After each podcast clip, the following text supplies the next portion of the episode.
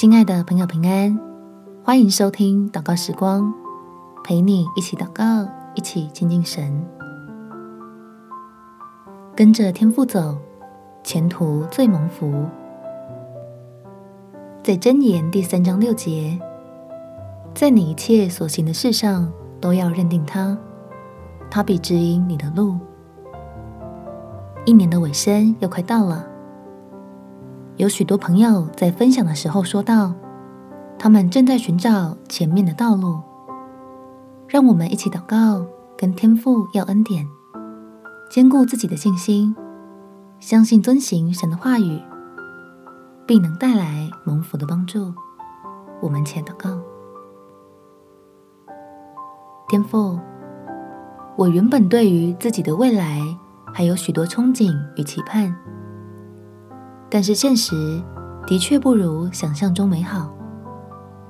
我已经不知道该如何向前跨出下一步。求你来激励我的信心，使我明白你早已经预备够用的恩典，就有勇气再次尝试看看。想要明白你在我身上赐福的旨意，因为我知道。